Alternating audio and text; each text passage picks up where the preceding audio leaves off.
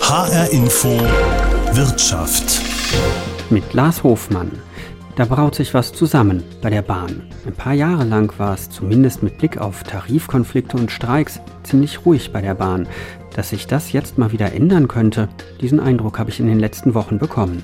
Die Bahn hat zum Beispiel von den Gewerkschaften EVG und GDL verlangt, beim Notar zu hinterlegen, welche Gewerkschaft wie viele Mitglieder in welchem der 300 Betriebe der Bahn hat. Denn nach dem Tarifeinheitsgesetz gelten nur die Tarifverträge der Gewerkschaft, die mehr Mitglieder in einem Betrieb hat.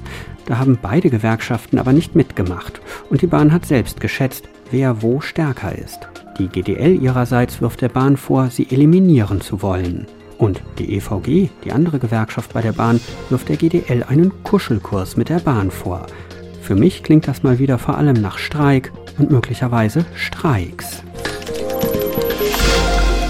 Und all das in unsicheren Zeiten mit Corona. In dieser Woche hat die Bahn ihre Bilanz für das vergangene, schwierige Corona-Jahr vorgelegt. Im Fernverkehr gab es zum Beispiel fast 50 Prozent weniger Fahrgäste. Deshalb hat die Bahn schon im vergangenen September mit der EVG, also der Eisenbahn- und Verkehrsgewerkschaft, einen Tarifvertrag in einem sogenannten Bündnis für die Bahn abgeschlossen. Festgelegt wurde, dass auch im kommenden Jahr 18.000 neue Beschäftigte eingestellt werden und Arbeitsplätze sollen möglichst nicht ausgelagert werden. Beim Geld gibt es erstmal eine Nullrunde und Anfang 2022 gibt es dann 1,5 Prozent mehr. Diesen Tarifvertrag hat die GDL nicht unterschrieben. Und in dieser Woche gab es dann die harten Zahlen für das letzte Jahr. 5,7 Milliarden Euro Verlust. Ein Rekord. Was mich dann aber überrascht hat, noch bevor es diese konkreten Zahlen zu diesem schwierigen Jahr gab, ist Bahnchef Richard Lutz die GDL direkt angegangen. Die Pandemie hat uns hart getroffen. Die resultierenden wirtschaftlichen Schäden bei der Eisenbahn in Deutschland gleichen wir zur Hälfte selbst aus durch diszipliniertes Gegensteuern. Teil dessen ist eine massive Kraftanstrengung aller Beteiligten, bedauerlicherweise mit Ausnahme der GDL. Im Bündnis für unsere Bahn haben wir einen ausgewogenen, sozial ausgewogenen und ökonomisch verantwortungsvollen Weg vereinbart, den wir gemeinsam weitergehen. Von der GDL fehlt leider bisher jeder Beitrag. Sie verweigert sich allen Verhandlungen, lehnt jeden Kompromissvorschlag ab und hat inmitten der schwersten Wirtschaftskrise ein milliardenschweres Forderungspaket vorgelegt, das sogar in Boomzeiten völlig illusorisch wäre. Da deutet sich schon ein Konflikt an. Angesprochen ist Klaus Weselski, der Chef der Lokführergewerkschaft GDL. Ich habe ihn in einem Kongresshotel in Fulda getroffen. Und er bestätigt meinen Eindruck, dass es hier um mehr als eine normale Tarifrunde gehen könnte. Dass hinter diesem Konflikt das Tarifeinheitsgesetz steckt. Fünf Jahre lang bis Ende 2020 hatte ein Vertrag dafür gesorgt, dass dieses Gesetz bei der Bahn nicht angewendet wird und dass die Bahn mit beiden Gewerkschaften GDL und EVG versucht, jeweils Tarifverträge auszuhandeln. Ein trilateraler Vertrag, der jetzt festlegt, dass das Tarifeinheitsgesetz, kurz TEG, weiterhin nicht angewandt wird, wird im Moment wohl nicht mehr unterschrieben. Von der Bahn und von den Gewerkschaften. Das macht Klaus Weselski deutlich. Die Bahn hat Bedingungen genannt, wie zum Beispiel, dass die GDL ihre Tarifforderungen vorher abstimmen müsste mit der EVG. Damit verlieren wir unsere Tarifautonomie. Das ist also für eine GDL unannehmbar, was die Arbeitgeberseite sich da vorstellt. Die äh, EVG stellt keine Bedingungen, die sagt einfach, machen wir nicht. Deswegen sage ich, das Thema ist tot. Trilateraler Vertrag zur Abbedingung des TEG wird es nicht geben. Von daher ist die Anwendung des TEG trotzdem eine Alleinentscheidung der DB. Die Bahn hat sich entschieden, sie will es wissen und die GDL wird zeigen und am Ende des Prozesses auch das Thema TEG zu ihren Gunsten entscheiden. Denn wir werden den Beweis antreten, dass unser Tarifvertrag in den Eisenbahnverkehrsunternehmen und später auch in Eisenbahninfrastrukturunternehmen zum Tragen kommt, weil wir die Mehrheit an Mitgliedern abbilden werden. Da ist doch eine ganze Menge Konfliktstoff drin. Jetzt hat die Bahn ja zuletzt mitgeteilt, dass sie das Tarifeinheitsgesetz jetzt so anwenden will, dass in 16 Betrieben von 300 der GDL-Tarifvertrag angewendet werden soll, in 55 der von der EVG. Damit können Sie nicht leben, das reicht Ihnen nicht, wenn Sie gezielt Lokführer, Zugbegleiter sozusagen vertreten? Das, was die Deutsche Bahn entschieden hat, ist nichts anderes als die klare Zielrichtung, die Existenz der GDL in Frage zu stellen. Das betreibt sie seit Monaten. Ganz offensichtlich hat dieser Vorstand der Deutschen Bahn AG außer Missmanagement, Milliarden Schulden, ein nicht bewältigender Corona-Krise und darüber hinaus noch einen Konfliktherd mit der Gewerkschaft Deutscher Lokomotivführer schaffen, nichts anderes zu tun. Man könnte ja ganz klar und deutlich sagen, die Herrschaften versuchen, von ihrem eigenen Versagen abzulenken. Sie lassen ihre Vorstandsverträge verlängern, obwohl dieser Konzern die schlechtesten Bilanzen überhaupt aufweist. Derjenige, dem das gehört, das Verkehrsministerium oder uns als Steuerzahler, wir sind auch noch dafür verantwortlich, dass Missmanagement fortgesetzt wird, dass Boni gezahlt werden und dass Verträge von versagenden Vorständen verlängert werden. Von daher ist das nur noch ein i-Tüpfelchen obendrauf dass die Bahn in einer Zeit, in der alle Welt mit vielen anderen Dingen beschäftigt ist, sich eines Themas TEG widmet und die GDL eliminieren wird. Das hat aber Gründe. Das liegt darin begründet, dass wir als Gewerkschaft mitten im Herzstück der Eisenbahn am Ende des Tages nie willfährig äh, zu handhaben sind wie alle anderen, sondern uns dagegen stemmen, gegen einen Abschluss für nur 1,5 Prozent, den kein Eisenbahner, der draußen arbeitet, verdient hat, gegen die Zahlung von Boni an Führungskräfte in einer Zeit, in der man darüber spricht, dass jeder seinen Beitrag zu leisten hat. Und vor allen Dingen, wir wenden uns auch gegen ein Weiter so. Denn die letzten 35 Jahre hat die Bahn bewiesen, dass sie es nie kann. Und deswegen stehen wir, ich sage es mal einfach, vor einer Breitseite, den die äh, DB-Führung dort äh, austeilen will. Das werden wir auch parieren. Sagt Klaus Weselski, der Chef der Lokführergewerkschaft GDL. Für mich klingt das nicht nach einer üblichen Tarifrunde, die hier ansteht. Für Klaus Weselski und seine GDL geht es ans Eingemachte. Mir scheint es so, dass im Hintergrund tatsächlich das Tarifeinheitsgesetz eine Rolle spielt. Ich wollte natürlich auch von der Bahn wissen, wie sie die Lage einschätzt. Personalvorstand und Verhandlungsführer der Bahn ist Martin Seiler. Ich habe ihn zunächst gefragt, warum die Bahn jetzt nach fünf Jahren das Tarifeinheitsgesetz anwendet und zählt, welche der beiden Gewerkschaften in welchem der 300 Betriebe die Mehrheit hat, welcher Tarifvertrag also von welcher Gewerkschaft im jeweiligen Betrieb gelten soll. Denn das ist mir klar geworden, das dürfte bei den Gewerkschaften auch als Provokation ankommen. Das gilt seit 2015 das Gesetz. Verfassungsgericht hat 2017 äh, sich damit befasst und dort ist eine ganz klare Aussage, es gibt dann die Möglichkeit, das Tarifeinheitsgesetz durch eine Vereinbarung abzuschließen, wenn diese Vereinbarung von allen Beteiligten, das heißt bei uns konkret sowohl von der GDL als auch von der EVG als auch von uns, durch eine Vereinbarung abgelöst wird. Und momentan ist es eben so, dass äh, eben nicht alle drei, äh, die EVG hat mitgeteilt, dass sie derzeit nicht bereit ist, über so ein Abkommen zu sprechen. Das bedeutet, dass wir zwangsläufig, weil das Gesetz gilt und es gibt gar keine Frage, Gesetz ist Gesetz und Gesetze sind anzuwenden, wir das Tarifeinheitsgesetz eben zum 1. Januar, seit dem 1. Januar in die Umsetzung bringen. Da äh, es momentan keine Chance gibt, mit äh, den beiden gemeinsam äh, an den Tisch zu kommen oder zu einer Verabredung, sind wir verpflichtet, Gesetz ist Gesetz, wir haben das Gesetz umzusetzen. Das tun wir. Die Angst besteht ja trotzdem bei der Gewerkschaft der Lokomotivführer GDL, dass sie ausgeschaltet werden soll, eliminiert werden soll. Da gibt es äh, viele Formulierungen. Können Sie hier äh, eine Botschaft senden, dass das nicht Ihr Ziel ist? Ja, definitiv. Also wir äh, haben eine Koalitionsfreiheit in Deutschland und das ist durchs Grundgesetz äh, auch abgesichert und das finde ich auch für richtig. Es ist natürlich so, dass Gewerkschaften äh, Beschäftigte werben können und entsprechende Mitglieder auch werben können. Das ist völlig in Ordnung. Äh, und es ist auch überhaupt nicht unser Ziel, jetzt, wie Sie das nennen, den einen oder den anderen irgendwie auszuschalten. Das ist überhaupt nicht das Thema. Wir wollen eine geordnete Koexistenz. Das ist unser Ziel bei einer solchen trilateralen Vereinbarung. Wir würden das auch machen. Wir reichen auch beiden Gewerkschaften die Hand. Und für den Fall, dass es eben nicht möglich ist, da sagt das Gesetz, dass eben der Tarifvertrag derjenigen äh, Gewerkschaft in dem jeweiligen Betrieb zur Anwendung kommt, der mehr Arbeitnehmer organisiert hat. Und da, wo das der Fall ist, dass es eben mehr bei der EVG sind, finden die Tarifverträge der EVG Anwendung und da, wo mehr der GDL sind, finden die der GDL Anwendung. Wir haben bei der Deutschen Bahn 300 Betriebe etwa. Und in 71 davon äh, ist die Situation, dass beide Gewerkschaften eben um Beschäftigte werben. Und wir haben jetzt auch eine Einschätzung vornehmen müssen nach bestem Wissen und Gewissen. Und bei den 71 ist es in 55 der Betriebe so, dass dort die EVG-Tarifverträge zur Anwendung kommen und bei 16 die der GDL. Also es geht überhaupt nicht darum, äh, in irgendeiner Form jetzt eine Gewerkschaft da nicht weiter zu haben. Ganz im Gegenteil, wir sind nach wie vor bereit, äh, auch äh, zu einer geordneten Koexistenz zu kommen. Also das ist nicht unser Ziel, in irgendeiner Form die Gewerkschaften auszuschalten. Sagt Bahnpersonalvorstand Martin Seiler. Das klingt erstmal gar nicht so sehr nach Konflikt wie bei der GDL. Als das Tarifeinheitsgesetz 2015 verabschiedet wurde, wurde es auch Lex GDL genannt, weil es damals heftige Auseinandersetzungen zwischen der Bahn und der GDL gegeben hatte. Ich wollte genauer wissen, welche Rolle dieses Tarifeinheitsgesetz spielt in Unternehmen, in denen es mehrere Gewerkschaften gibt, die um Mitglieder konkurrieren und die gerne Tarifverträge abschließen wollen. Also habe ich mich mit Peter Wedde verabredet. Er ist Arbeitsrechtler an der Frankfurter University of Applied Sciences.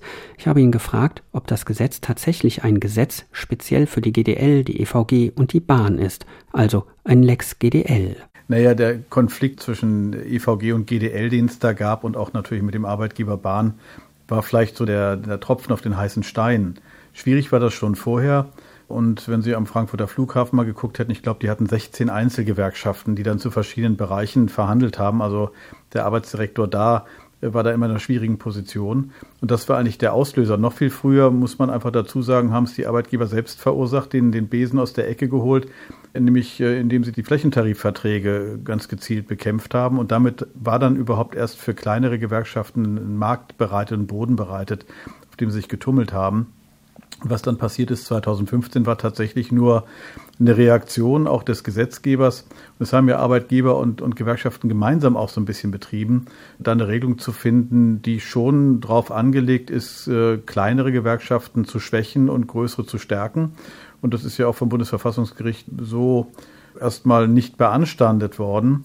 Und äh, da hat man jetzt eine Situation, die schon dazu führen soll, dass die im Betrieb stärkste Gewerkschaft auch das Tarifgeschehen ein Stück weit bestimmen soll. Es gab ja diese Verfassungsbeschwerde, die Sie da ansprechen. Das ähm, Gesetz sei weitgehend verfassungskonform, ähm, hieß es damals. Es sollte nachgebessert werden. Das wurde dann auch 2018. Und äh, zwar sollte der ähm, Tarifvertrag der kleineren Gewerkschaft nur gelten, wenn die größere Gewerkschaft bei den Tarifverhandlungen die Interessen der kleineren Gewerkschaft nicht ernsthaft und wirksam berücksichtigt hat. Ist das mehr als eine Floskel? Ist das wirklich für jemanden wie mich, der kein Arbeitsrechtler ist, ist das ja nicht besonders äh, hart und fest, sondern sehr weich. Kann das tatsächlich die Rechte der kleineren Gewerkschaft schützen? Ja, es sind zunächst mal unbestimmte Rechtsbegriffe. Da steckt natürlich in der Entscheidung des Bundesverfassungsgerichts noch einiges an Argumentation dahinter. Er sagt, also wenn da ganz auch unterschiedliche Interessen meinetwegen da wären, dann muss die größere Gewerkschaft das mitdenken. Nun ist aber natürlich das Tarifgefüge und Tarifverhandlungen immer sehr filigran. Da werden ja auch immer so auf der Metaebene ganz viele Sachen mitgedacht und mitberücksichtigt und auch so Interessen, die eine Gewerkschaft hat. Also wenn man diesen Konflikt wieder nimmt, EVG, GDL, ist ja EVG sehr viel breiter aufgestellt als Gewerkschaft. Und die GDL war ja mal so die Lokführergewerkschaft, auch wenn das inzwischen in die Breite geht. Und da dann immer mitzudenken, was auch eine Gewerkschaft für Langfristziele hat von der konkurrierenden Gewerkschaft, ich glaube, das ist mal vorsichtig gesagt sehr schwierig. Eigentlich ist es fast unmöglich. Aber diese Floskel ist nun mal da. Wenn man es mal positiv wendet, muss dann die stärkere Gewerkschaft, die verhandelt, tatsächlich auch so Partikularinteressen von Einzelgewerkschaften, die da sind, mit berücksichtigen. Man dürfte dann nicht beispielsweise eine Tarifregelung machen, die die Rechte so einer Spezialgruppe überhaupt nicht berücksichtigt oder nur unzureichend. Wie das ausgeht, wird man, glaube ich, aber erst wissen, wenn es das erste Mal eine Entscheidung des Bundesverfassungsgerichts zu einem konkreten Abschluss gibt, wo wirklich dann die eine Gewerkschaft vorträgt, die kleinere in der Regel. Unsere Interessen sind da gar nicht berücksichtigt worden. Dann wird spannend und dann legen Gerichte erneut aus. Aber das war ja von vornherein klar, dass man mal gucken muss, wie das Gesetz wirkt. Und da können wir uns noch auf einige Überraschungen gefasst machen. Im Blick stehen natürlich ganz oft diese Konflikte zwischen GDL, EVG und der Bahn, weil davon auch viele Kunden einfach betroffen sind, wenn es zum Beispiel zum Streik kommt. Es gibt ja auch ganz andere Bereiche. Bei der Lufthansa streiten sich Verdi und die Flugbegleitergewerkschaft UFO um die Flugbegleiter. Verdi und die IG Metall haben immer wieder Konflikte, wenn es darum geht, äh, Logistik oder auch Produktionsmitarbeiter zu vertreten. Jetzt in der Corona-Krise ist zunehmend ein Konflikt bei Verdi mit der GEW um beispielsweise Erzieherinnen ausgebrochen. Glauben Sie, dass da tatsächlich, anders als vom Gesetz beabsichtigt, noch viel mehr solche Konflikte jetzt aufbrechen, wo sich entscheiden wird in den nächsten Jahren vielleicht, wer die größere, wer die kleinere Gewerkschaft ist? Also mir war eigentlich von vornherein klar, als das Tarifeinheitsgesetz äh, gemacht wurde, dass man Konflikte nur zeitlich ein bisschen nach hinten verschiebt. Nicht? Und dieser Konkurrenzkampf, den es ja schon immer gibt, Früher hat sich die alte deutsche Angestelltengewerkschaft mit der IG Metall um Mitarbeiter im Computerbereich äh, gestritten. Und die IG Metall war eigentlich nur zuständig, weil man früher noch Festplatten aus Metall gebaut hat, wenn man das mal übertrieben sagt. Das waren ganz harte Konflikte, die sind bereinigt, weil die DAG dann in Verdi aufgegangen ist. Aber es ist, die, die bleiben da und das ist ja vielleicht auch vernünftig und zeigt ja, dass auch Gewerkschaften noch ein Stück weit pluralistisch aufgestellt sind. Bloß man muss man sagen, bei den DGB-Gewerkschaften lässt sich das ja über interne Schlichtungsvereinbarungen dann noch klären. Vielleicht auch immer zum Ärger einzelner Mitglieder und Einzelgewerkschaften, aber es gibt einen Mechanismus, der dann geräuschlos im Hintergrund zumeist abläuft. Schwierig wird es eben dann, wenn Gewerkschaften äh, aus verschiedenen Bereichen kommen. Die GDL gehört nicht mit zum Deutschen Gewerkschaftsbund und da hat man diese Mechanismen auch nicht. Und dann ist natürlich ein massiver Konkurrenzkampf da. Das gibt es in anderen Bereichen ja auch. Banken gibt es ja Gewerkschaften oder Vereinigungen, die mit dem DGB auch gar nichts zu tun haben wollen. Und da hat man dann wirklich klar definierte Konfliktlinien. Und ich kann mir vorstellen, dass diese Konflikte noch zunehmen, weil äh, auch wenn jetzt mal wieder Mitgliederzuwächse da waren bei Gewerkschaften, das schwankt ja schon sehr. Und wenn jetzt die Wirtschaft äh, aufgrund der Corona-Situation in Probleme reinrauscht, gehen da wieder Arbeitsplätze verloren und auch Gewerkschaftsmitglieder möglicherweise. Und da wird der Konkurrenzkampf, glaube ich, noch härter. Und bei Bahn, GDL und EVG ist ja so, das ist immer breitenwirksam, wenn die Lokführer streiken oder die Zugbegleiter oder wer auch immer aus dem Bereich. Das führt immer dazu, dass es uns persönlich trifft, das tut weh. Und da ist dann mancher Mitbürger auch ganz persönlich angefressen. Und da ist es schwer zu vermitteln, dass da Leute ihr Grundrecht auf Streik wahrnehmen. Und ich glaube, da werden die Konflikte in nächster Zeit noch deutlich härter werden. Sie als Professor für Arbeitsrecht, wie schätzen Sie das denn ein ähm, vor ähm, den Verfassungsgerichtsentscheidungen? Am Anfang hieß es ja immer, das schränkt die Tariffreiheit ein, also die Möglichkeit, selber zu entscheiden, mit wem man zusammen seine Interessen vertreten will. Sind Sie nach wie vor der Meinung, äh, dass das ein Problem ist oder sagen Sie, das Gesetz ist so geregelt, dass wirklich jeder seine Interessen auch tatsächlich vertreten kann? Ja, das Bundesverfassungsgericht hat sich da ja nicht abschließend geäußert. Die haben das ja schon bewusst offen gelassen und haben gesagt, wir haben im Moment auch gar keinen Sachverhalt, an dem wir es entscheiden können. Die brauchen ja immer einen konkreten Fall. Die haben damals relativ abstrakt die Normen geprüft, haben gesagt, die sind so mit der Veränderung dann in Ordnung. Wir wollen, dass die verhandelnde Gewerkschaft alle Interessen mit berücksichtigt. Aber lassen wir mal wirklich eine harte Tarifauseinandersetzung kommen, wo dann auch vielleicht in Betrieben unterschiedliche Mehrheitsgewerkschaften bestehen in einem Bereich. Dann wird das Bundesverfassungsgericht schon nochmal entscheiden müssen. Sie werden dann sehr genau prüfen, sind die Rechte einer Einzelgewerkschaft zu wenig wahrgenommen. Da hängt es dann am Sachverhalt. Äh, und zum anderen wird man dann vielleicht auch Mängel, die die gesetzliche Regelung doch noch hat, nochmal aufdecken. Also ich wäre nicht überrascht, wenn morgen in einem harten Konfliktfall das Bundesverfassungsgericht nochmal angerufen würde und dann vielleicht auch nur zu einer differenzierten Entscheidung kommt. Bis dahin muss man sagen, das Gesetz ist so verfassungsrechtlich als in Ordnung bewertet. Aber ich glaube, in dem Bereich da können wir uns für die Zukunft noch auf die ein oder andere große oder kleine Überraschung gefasst machen. Könnte der anstehende jetzt gerade beginnende Tarifkonflikt zwischen der Bahn und der GDL am Ende so diese harte Auseinandersetzung sein, an der dann am Ende nochmal geguckt wird, ob das Gesetz in Ordnung ist oder nicht? Ja, dieser Bereich Bahn, jetzt ja mehrfach angesprochen, GDL, Verkehrsgewerkschaft, EVG, ist ja schon äh, auch für große Konflikte mal bekannt gewesen. Und ich glaube, das sind, ist so ein, so ein Vulkan, von dem man weiß, dass er noch aktiv ist. Man weiß bloß nicht, ob er ausbricht und wenn ja, wann und mit welcher Gewalt. Und ich glaube, dass da schon viel Potenzial für Streitigkeiten da ist. Äh, und wenn es der GDL gelingen würde, auch noch mehr Mitglieder in bestimmten Bereichen zu werben, wird ja auch die Kampfmacht größer. Und bei der Bahn scheint das irgendwie darauf hinauszulaufen, dass auch äh, der Konflikt gesucht wird. Äh, und ich meine, da müssen wir uns dann wirklich darauf gefasst machen, dass es Auseinandersetzungen gibt, was natürlich in der wirtschaftlich schwierigen Situation für die Bahn, das muss man ja auch mal berücksichtigen, schon ein Riesenproblem ist. Aber da hat man so das Gefühl, dass äh, auch Gewerkschaften eher ihre Chance suchen, was durchzusetzen, als aufs große Ganze zu gucken. Und wenn eine Gewerkschaft äh, eine Chance sieht, dann neue Claims zu gewinnen, glaube ich, wird sie das auch tun. Also das ist schon, hat so alle Ingredienzien, um da wirklich einen Konflikt im Moment zu schüren. Kann sein, dass es auch wieder runtergekocht wird, aber im Moment dampft es ziemlich. Ne? Das sagt der Arbeitsrechtler Peter Wedde. Ob alles runtergekocht wird oder ob es am Ende doch überkocht, das muss sich noch zeigen. Ich glaube eher ans Überkochen. Noch einmal zurück zu Klaus Wieselski nach Fulda. Die GDL fordert von der Bahn unter anderem 4,8 Prozent mehr Geld und eine Corona-Zulage für die Beschäftigten von 1300 Euro. Aber nicht mehr nur für Lokführer und Zugbegleiter, sondern auch für die Beschäftigten, die Züge und Schienen instand halten oder die das Netz betreiben. Die Bahn hat das mal hochgerechnet. Demnach soll die GDL alles in allem ein Plus von 46 Prozent fordern. Sie haben ja schon Tarifforderungen aufgestellt. Da sagt die Bahn, das sind insgesamt 46 Prozent plus, die Sie da fordern. Da könnte man ja auch sagen, das äh, klingt tatsächlich etwas übertrieben. Ist das tatsächlich so, dass Sie mit so einer nicht erfüllbaren Forderung hier auf die Bahn zugehen, um diesen Konflikt vielleicht auch anzuschüren? Wir gehen mit Tarifforderungen auf dieses Unternehmen zu, weil wir nicht akzeptieren, dass die Eisenbahner den Gürtel enger schnallen, während die Führungskräfte im Shampoos baden. Punkt. Zweitens, die 46 Prozent, die das Bahnmanagement ausgerechnet und was da nicht alles fabuliert wird von 60 Urlaubstagen und so weiter, das sind alles Milchmädchenrechnungen. Und von daher sage ich mal ganz offen, das tragen wir mit Fassung. Wir sind neuer Rekordhalter. Früher unter Metern hieß es, die Lokführer sind durchgedreht, die wollen 30 Prozent. Jetzt behauptet die Bahnführung 46. Wir tragen das mit Fassung und sagen, abgerechnet wird zum Schluss. Und wenn wir verhandeln und Tarifverträge schaffen und diese Tarifverträge Geld kosten, dann ist das System immanent. Und dass wir keinen Abschluss erzeugen werden über 46 Prozent, das weiß auch jetzt schon jeder. Aber die Bahn will ja offensichtlich gar nicht verhandeln. Die will ja den Konflikt, wenn es geht, gestern schon überstanden haben.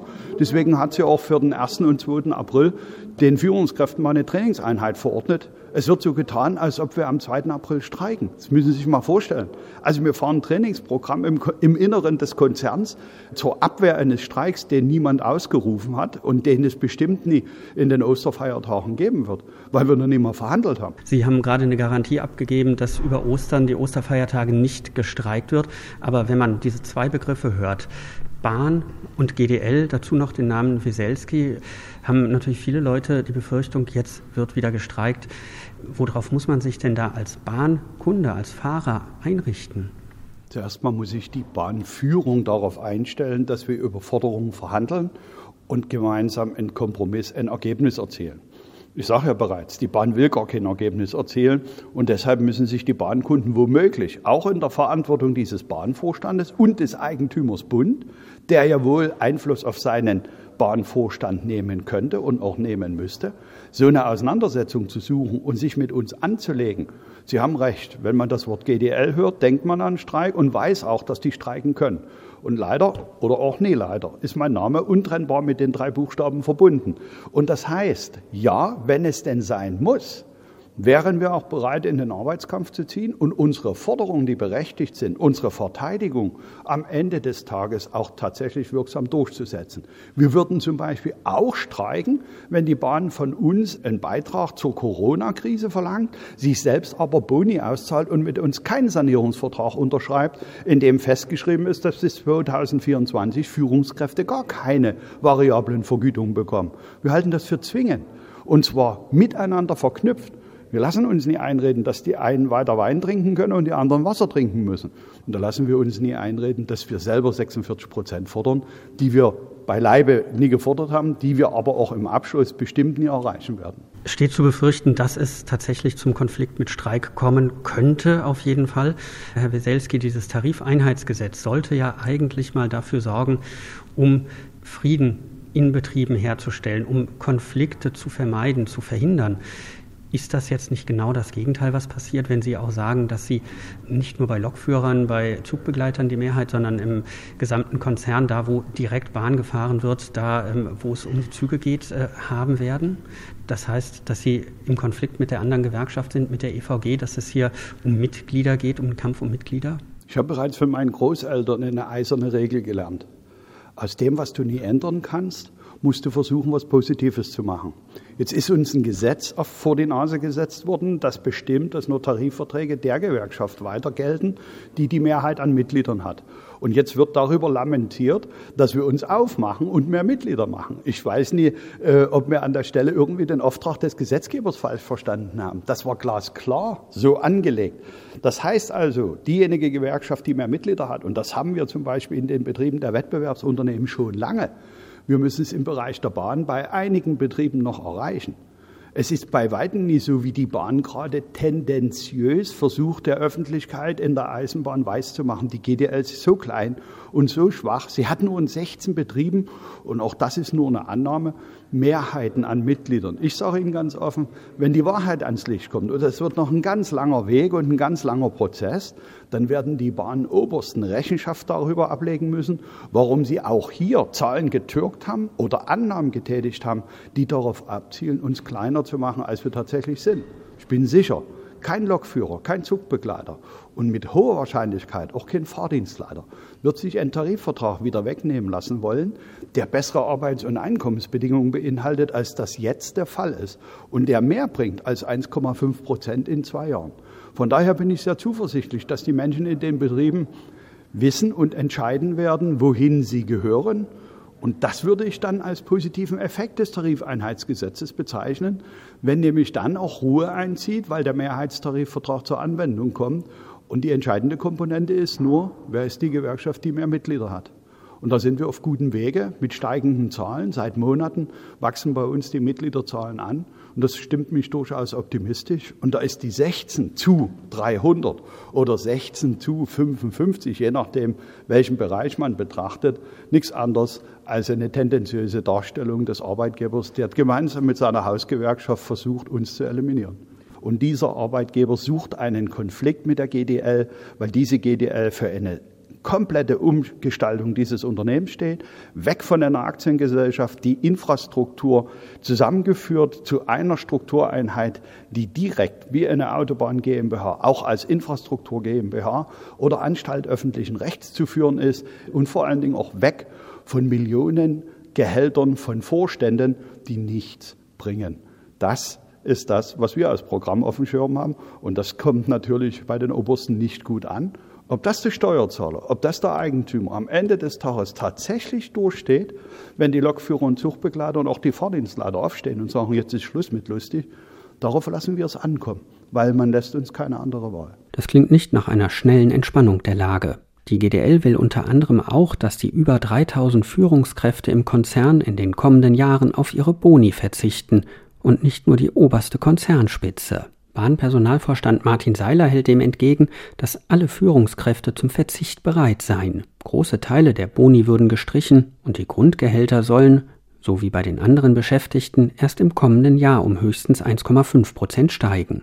Mir wird wieder klar, dass jede Seite Zahlen auch für sich interpretieren kann. Martin Seiler betont, dass er die Forderungen der GDL grundsätzlich für überzogen hält. Wir sind äh, als Deutsche Bahn äh, natürlich die Corona-Pandemie extrem wirtschaftlich getroffen.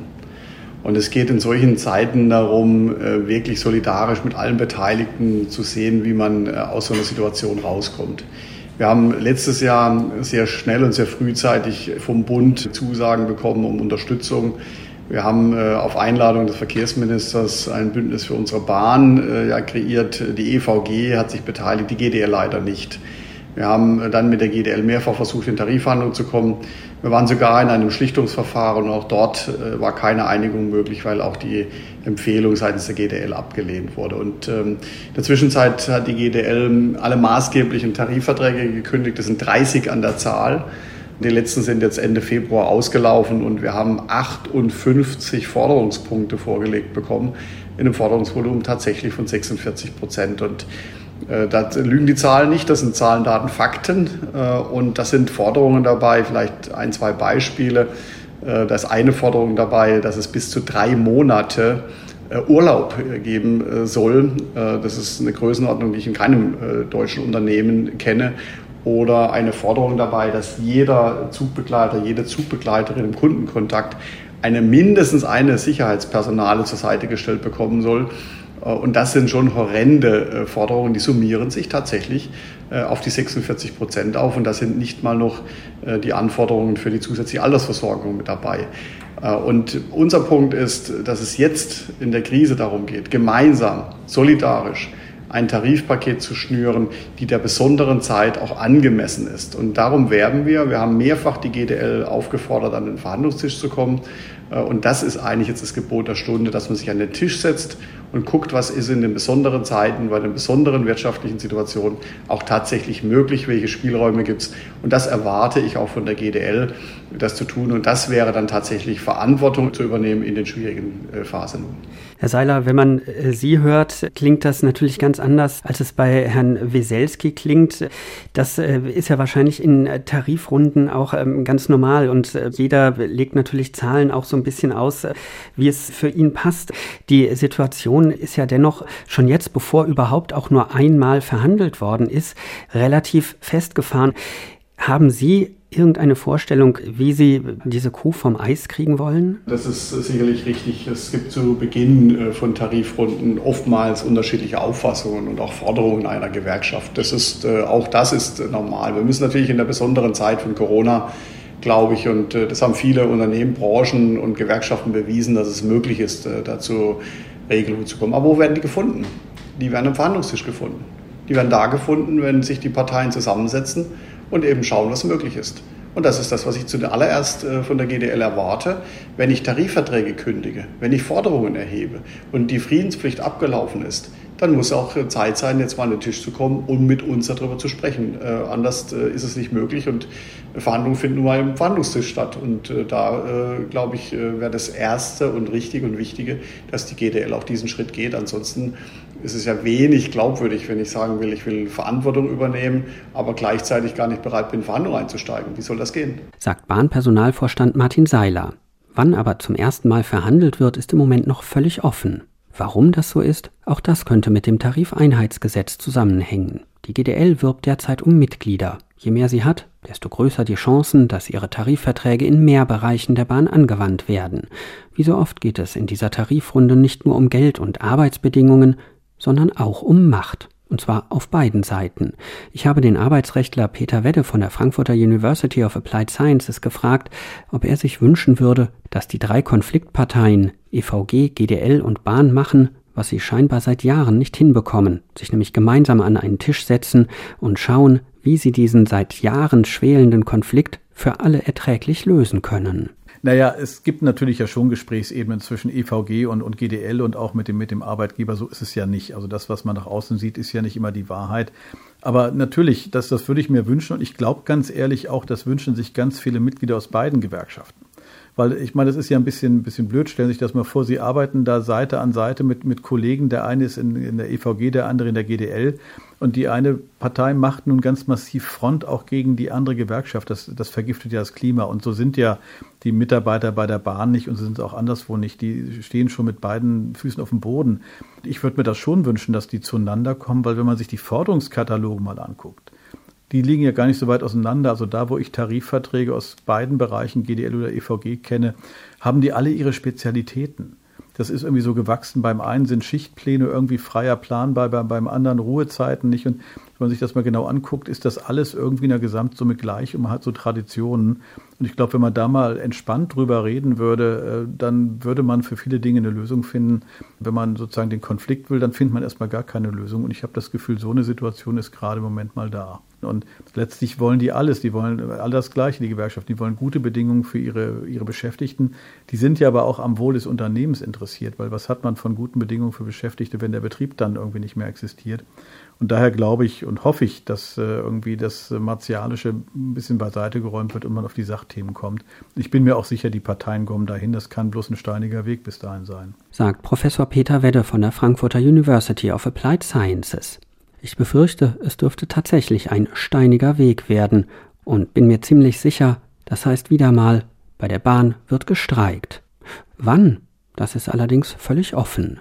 Aber nach allem, was ich gehört habe, nach allen Erfahrungen mit Tarifverhandlungen und Streiks bei der Bahn bin ich mir sicher, dieser Konflikt wird uns früher oder später alle wieder mal treffen. Mein Name ist Lars Hofmann.